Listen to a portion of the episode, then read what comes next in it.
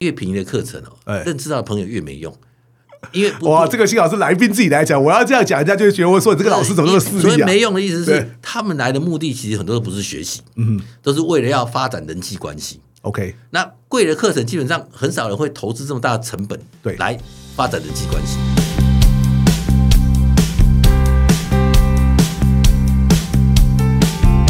一谈就赢，Do right thing。大家好，我是 Alex 郑志豪，欢迎收听一谈就赢。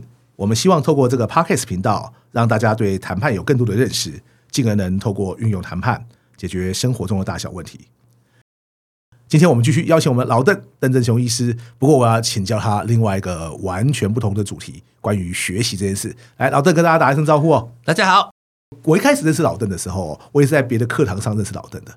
老邓那个时候啊，是个学霸级人物，哇，什么课都跑去上啊，真的是很厉害。那么他自己呢，后来也开了为自己而战这个课程，教很多医师来如何处理医疗纠纷哈。所以，请老邓来谈一谈，不管是从学员的角度，因为你之前上过很多各式各样不同主题的课程嘛。跟医疗完全没有关系也有嘛？或者是从讲师的角度哈，你怎么来看待学习？尤其是到了我们这种年纪，成人学习这件事情。这个其实题目真的是一个很有趣的题目，因为我当初出来学习最早的目的是因为我一开始毕业以后，可能刚开始写一些文章，然后。有时候在偶尔在一些公会演讲，嗯，但后来发现讲法律有个问题，就是对。大家不太容易听得懂，哎，是，这是个大问题，对，哎，正巧你遇到两个东西，你讲医疗一般人听不太懂，只要法律一般听，哎，两个你都是遇到了，然后我就想说，刚开始讲法律的时候，我都觉得把我所有知道的东西全部倒出来，哎，对，就表示自己很厉害，嗯，写文章也是把通通讲，我发现，哎，你写起来很爽，讲起来很爽，我就发现下面人都没人要听，对，那我就想，哎，那我要。怎么样有机会改变这个方式？后来就有人介绍一些课程，后来去上。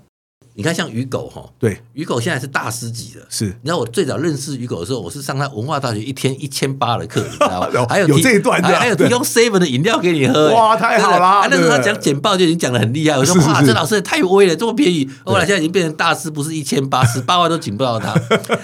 所以简报那时候有上，然后后来想说，哎，那怎么去讲也去上。你说对没有错？我有没有设定题目？如果有真的有设定，就是设定有帮助，我可以演讲好的。嗯，所以一开始为了演讲好这件事情，对，对，那一张 slide 上面大概一百多个字，我一直觉得我很威啊。我每次我被我小孩跟我老婆笑到烦。我以前简报他们看到差点没吐血，因为每张都一百多个字。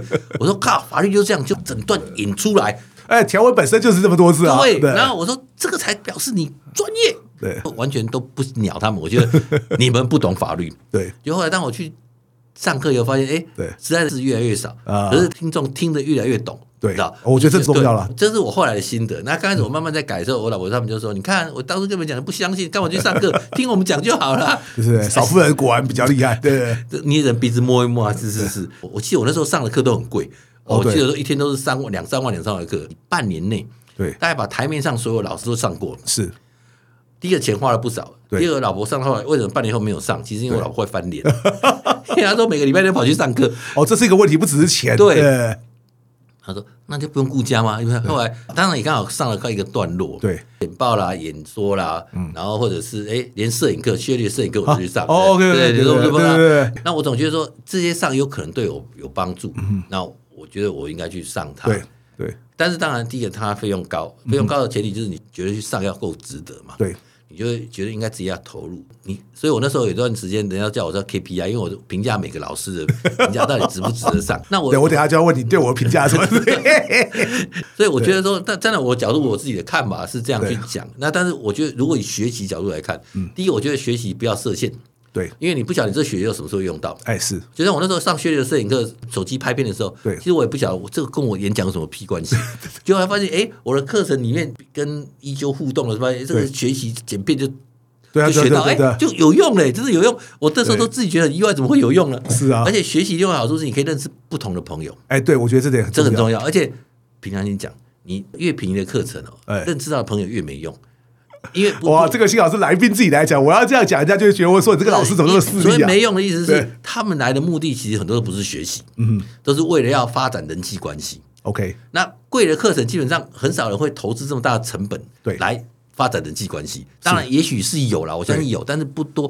大部分贵的课程都是真心要来学习的。对，那你交到的朋友，也许会真的就是想要学习的，才有比较有交流的机会。是因为我当初听过几个很便宜的课，我真的哦，你也听过很便宜的课？对，从头到尾一堆人在发名片了，根本他没有听课在发名片。哎呀，你好，我是哪个业务员啊？什么就发名片。我后来真的也没有去上，因为我时间有限。对，那我知道假设，嗯哼，贵的课程应该。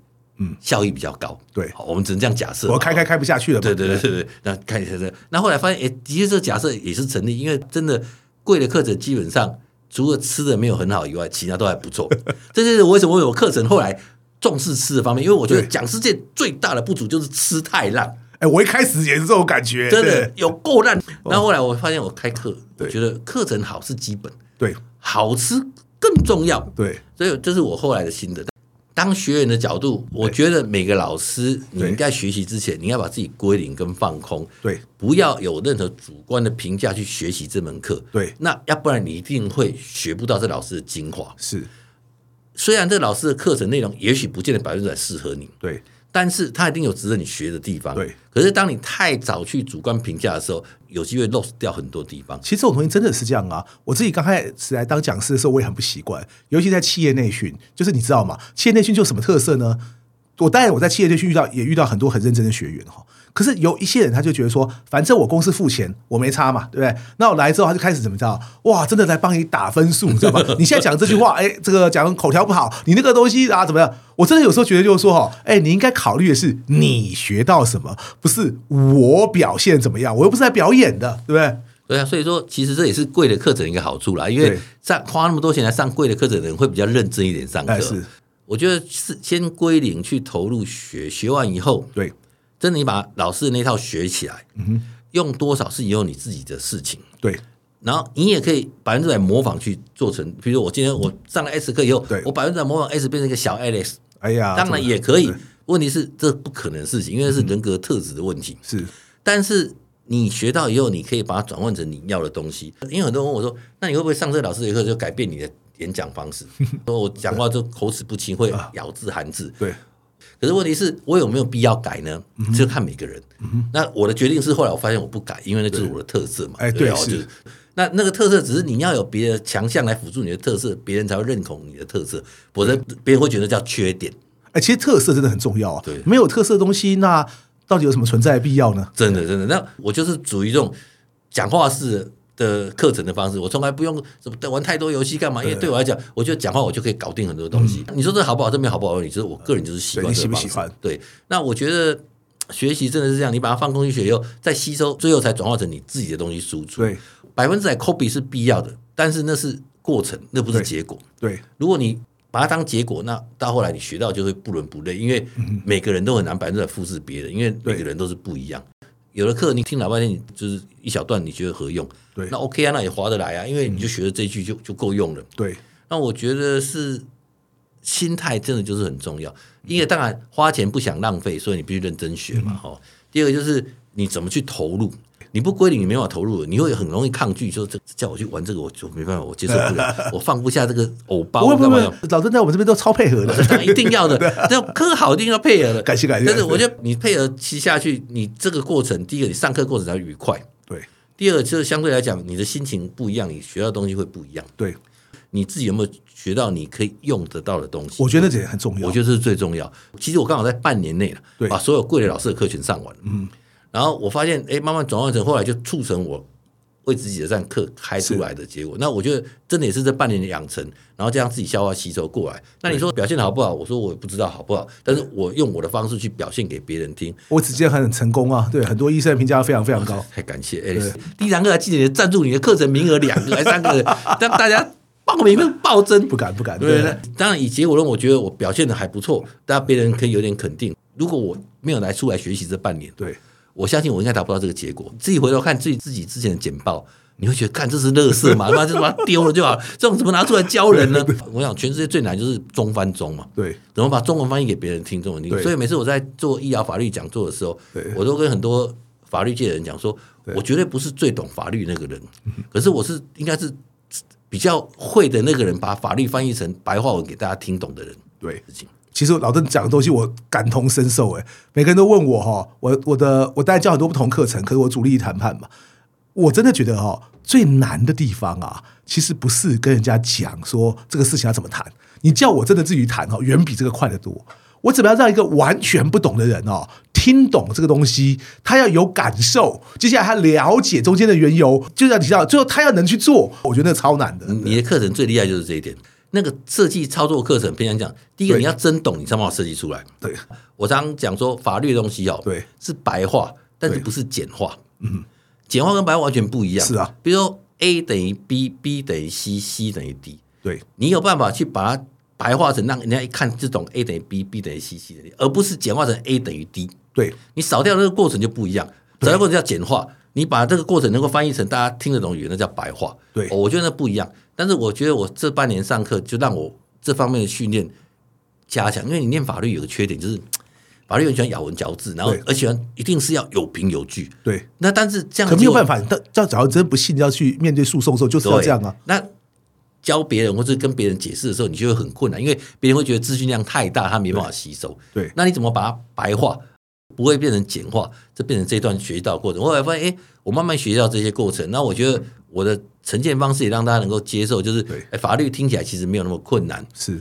对，这上这半年课，我觉得最自豪的地方是，我成功的把它转化成大家听得懂语言去做这块事情。我觉得老邓这方面做的非常非常杰出哦。刚刚老邓讲那句话，真的是听众朋友都应该好好吸收一下。白话跟简化不一样。到现在为止，台湾有很多老师都在用京剧式的教学。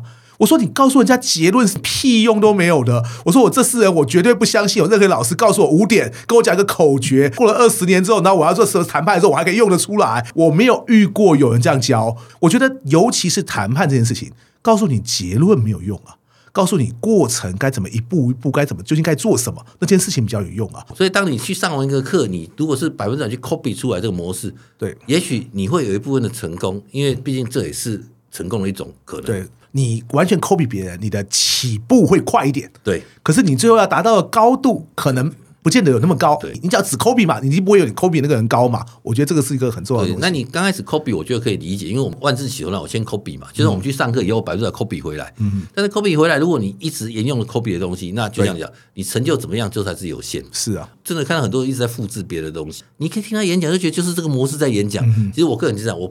你听得出来，对不对？我不想，因为其实你听得出来。我不喜欢跟别人一样，我个人至少我不喜欢跟别人一样的模式演讲。我们这种双子座人，他会跟别人一模一样。而且他本人可能没有办法理解，就是 我还知道他 copy 谁呀？对，他没有不好，可是问题是，至少我个人我看到这，我就头甩一甩，我就不讲，我就走。如果你一个人的发展模式，前提是刚开始是 copy，然后慢慢演化、演化、演化，我觉得 OK。可是如果你一辈子都在 copy，那就可惜了。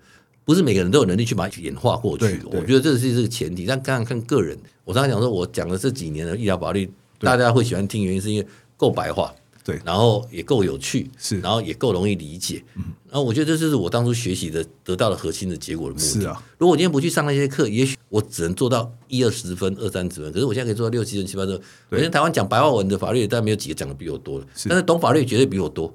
那我觉得这就是我们自己的特色在那边，我自己的强项，因为我法律也许没有像那些人有机会去钻研那么深，我的法学素养可能没有那么好，是，可是我把我现有懂的法律转换成给有需要的人去听得懂。那我是我这一块自己定位的问题。对，我觉得这样这样是一个很棒的方向。也要跟大家报告一下哈，一谈就赢现在也蛮有名的嘛。一谈就赢啊！我们现在坐在我对面的老邓啊，鞠躬绝尾啊！你们信不信啊？我根本还没有来开公开班的时候，我只是那个时候都在企业做一些企业培训嘛。我们那个时候在一堂课上，然后遇到老邓，老邓就跑来跟我说有没有？说 S，我跟你讲，哪一天你要是开公开班的话，记得啊，呃。第一个通知我，我要去抢那个摇滚区的位置啊！我老实说，我那时候第一次见到他，我以为这个人就是讲话比较风趣而已。后来他每次见到我就讲一遍，讲到后来我不开这个课程啊，我好像都觉得不好意思一样。我一开始根本不知道这个课程开不开得下去啊！我想说，但是为了回报老邓跟很多好朋友，我们就好歹先开个一场啊，感谢他一下好了。那个时候连一谈就赢这个名字都还没有。后来老邓啊，他没有讲讲而已哦，因 为因为大假如大家不知道的话，我开课，老邓那时候应该记得嘛。我们那个时候应该没什么名气，我们本来应该让大家开心一下，对不对？结果大家说没有，我们就是呃几月几号几点几分开始，大家抢报名。老邓本人没有，老邓反正就来抢嘛。有另外一个跟我说：“哇，S 你屌啊，就还要我们抢报名呢、啊。”后来真的是用抢的，因为一分三十六秒爆满呐，所以我很感谢大家的支持哦。我还不是因为这样感谢老邓，我还跟你讲，老邓有个更感人的地方。老邓知道啊，那个时候啊，我根本没有开过公开班。他知道我会我会讲课，但他知道我没有 handle 过那些其他东西。他是花钱来报名的人哦，他主动跟我说有没有什么我要帮忙的。我大概跟他讲不用啊，我们说我们我会去请其他人来啊，对不对？那个我们工作人员都会请好，不用担心。结果当天呐、啊，我们在台大集思会议中心，而且我没有跟他讲我几点会到哦，九点的课程我好像不到八点就到了嘛。结果你知道吗？我还自己开车哦，开到那个台大技师门口的时候。八点不到，老邓已经坐在那边等我们了，因为他真的想要知道我们有什么要帮忙的。我真的很感动啊，所以真的是今天借这个节目，谢谢谢谢老邓了。哎呀，其实要谢谢你开这个课。你知道我为什么当初会一直鼓励 Alex 开课？其实我记得在有个课里面碰到他，有人跟我介绍说：“哎，这个是谈谈判高手哎哈。” 然后我就看这人是谁啊？没见过。然后后来他突然有一天，等于是好像突然讲起了一个，我记得好像是讲诊所。被老板欠钱了，让你帮他要钱回来的故事。那我一听就觉得，哇靠，这不就是我们医疗也需要的的学习的技能吗？那我就觉得你一定要来开开。所以我从那时候开始一直鼓励他开开，因为我觉得这一块是医疗里面很多医生缺的这一块。所以我当初真的就是私心这样认为，所以后来他也真的，如果我们昨天就开了这堂课，那我觉得，哎，因为我们那时候从来没有不知道人家开课要怎么开，别人讲我来帮忙，我不知道怎么帮忙，我就觉得啊，也许第一堂课，那我们可以做一做什么事情，我就反正我们这种年纪大也睡不着，就早点去坐那边看他有什么需要帮忙贴一贴，然后呢，哎，就这样第一堂课真的就出来。那我也很高兴，恭逢其时的第一堂课，我不讲真的是看他一路走来这样，第二课从没有到这么红，然后一直旺到现在，我觉得那是一个不容易的事情，除了本身。课程好以外，讲师一定要用心投入，才有这机会做到这个东西。真的，为什么刚刚都问我说：“哎、啊，你觉得我这个课程评价怎样？课程对自己有没有帮助？你上过以后，你自己感受最知道。”对，我记得我那时候开第一次为自己这样的课的时候，对我那时候上半天而已。对，我还记得那时候不知道好像是一个哪个医生跟我讲说，他来上台回答问题，他才发现他以为我的前面是有投影机可以看的，因为我一直没有反过去看 slide。OK。他才发现我是从头到尾把那三个小时塞的背起来去做的这块，超厉害。他吓一跳。那我觉得那就是投入的问题嘛。那像你的依然健人课程，其实讲师本身要厉害，还要愿意投入才有用。对。现在很多讲师是不厉害，也不愿意投入。你说有没有搞不搞个噱头？可以搞个噱头出来。是。问题是有没有办法被验证？你像像我们的课程都在 FB 里面推广而已。推广。那会报名就大家这样来报名。对。网络世界很残酷的啦，很简单。不好，人家早就把你淘汰了。对，你不可能苟延残喘这么久的。对，你可以苟延残喘一次两次，绝对不会有第三次出现。对，因为大家啊，这个课这么烂，不要去上，不要去上，不要去上，就没人要来上。哦，所以我觉得这个东西真的是好的课，它就是被验证、被留存下来。那你说对有没有帮助？我觉得那真的看个人的。你觉得没有帮助就没有帮助嘛？这谁规定课一定上了你会有帮助？问题是你自己选来上这个课的啊，关我屁事嘛？对，那你觉得没有收获，那就没有收获嘛。你没有收获，跟课课好不好是两回事情嘛。是，你说老师讲的烂有没有？有，有的课程真的老师讲的真的不好。我还遇过那种，我觉得这个老师可能很懂得很多东西，而且这老师还有点名气，不是我没有听过，但我会觉得说这个表达其实可以再再加强一点。真的，然后当然我们上过别人的课，自己开课以后，我们去看别的老师，我们就会有一点心里有自己的主观评价在那边。嗯、但是主观评价有时候真的就是我个人喜好的问题，觉得好不好的问题。我个人一直坚持一个观念，就是我觉得任何的讲者必须要有实务经验，是这个讲者才会接地气，才会讲到核心。是，否则真的就是讲大概。对，讲镜花水月，因为那些东西大家只要看过几本书就会讲。是，可是你没有实物去验证，你的实力不会被看出来。而且当被别人肯定有实力以后，你才有机会后面课也会一直往下开。是，要不然你只会开一堂两堂，开不了三几堂。很多医生在要讲医疗法律的课程，我都都鼓励他，我说。对，其实如果有机会，你就争取当调书员。像我当初也是，有一部分是争取，有一部分是人家觉得你不错，又会主动邀请你。对，那当你有机会去做了这些东西以后，你的经验就会被累积上来。就好像你刚刚才提到吧，说现在有人连智慧财产权都要请你去调解。对，当然问我说，我当然有机会学习，我就去学习。我觉得这种都是一种学习，而且你处理越多医疗纠纷以后，你的案例就越多。对，那相对你的经验值就会往上累积。嗯，我觉得那是一定要有一点时间的堆叠。对，那个没有办法一触可及的。所以有时候我其实平常讲，我每次都看很多讲师在上课，我都觉得说，对，看他平常他这讲师不用上课的吗？一个人有这么天纵英才，可以懂这么多项目哦。你说懂一样专精的，我可以理解。你说我可以讲那么多种不同题目，哦，你说有些讲师他们什么都讲，对对，我也后来发现，我我发现，看他妈这是太神了吧？这是他天纵英才吗？还是怎样？我对这个我都真的会保留。因为有些坦白说，我知道他们怎么来，因为呃，多数现在讲师都是他们要从企业内训起家嘛。我自己刚开始的时候也这样，我们会被那种管顾公司，就是他们帮企业来要求我们上课嘛，被这些逼啊，他要求你一定要讲什么题目。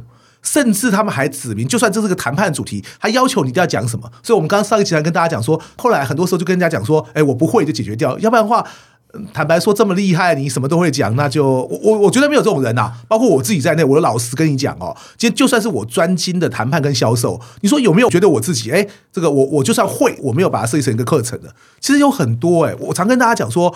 会做的不见得会教哎、欸，我自己在讲过我自己，我不在讲别人，我自己会做都不见得会教哎、欸，所以你不要跟我说，Alex 你有做过就来教。所以老师刚刚讲说，第一个有实务经验很重要嘛，我还要跟大家讲，第一个没有实务经验就不要谈了啦，没有实务经验会教那些老师，我都觉得他很厉害，因为我自己做不到了。你说反过来说，哎，我 Alex 今天有做过的，我都可以教吗？我说我讲不出这个话来，很多东西我不知道怎么教给你，我说我要知道怎么教给你才行呢、啊。我真的觉得教学是一种技能。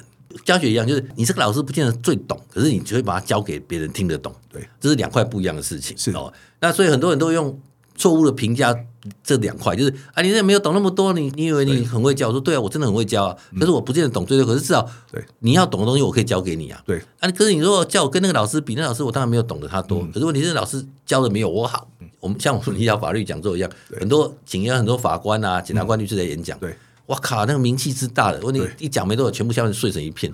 因为很简单，因为他们讲的东西好不好？好，对。可是对大部分人讲不适用，或者他也听不懂。对，那跟他好不好没有关系。我觉得出去上课半年也是这个经验，就是让我知道说你教的对象是谁，是。然后你站在他的角度去看你要学习什么东西，对。那你才会去输出他要的东西，对。而不是输出你会的东西，输出你会的东西没什么了不起。对，要输出他要，而不是你会的。对，那你输出他要，而且他能够听得懂的东西，那他听完以后就跟跟别人讲说，哎，他的课真的听得懂。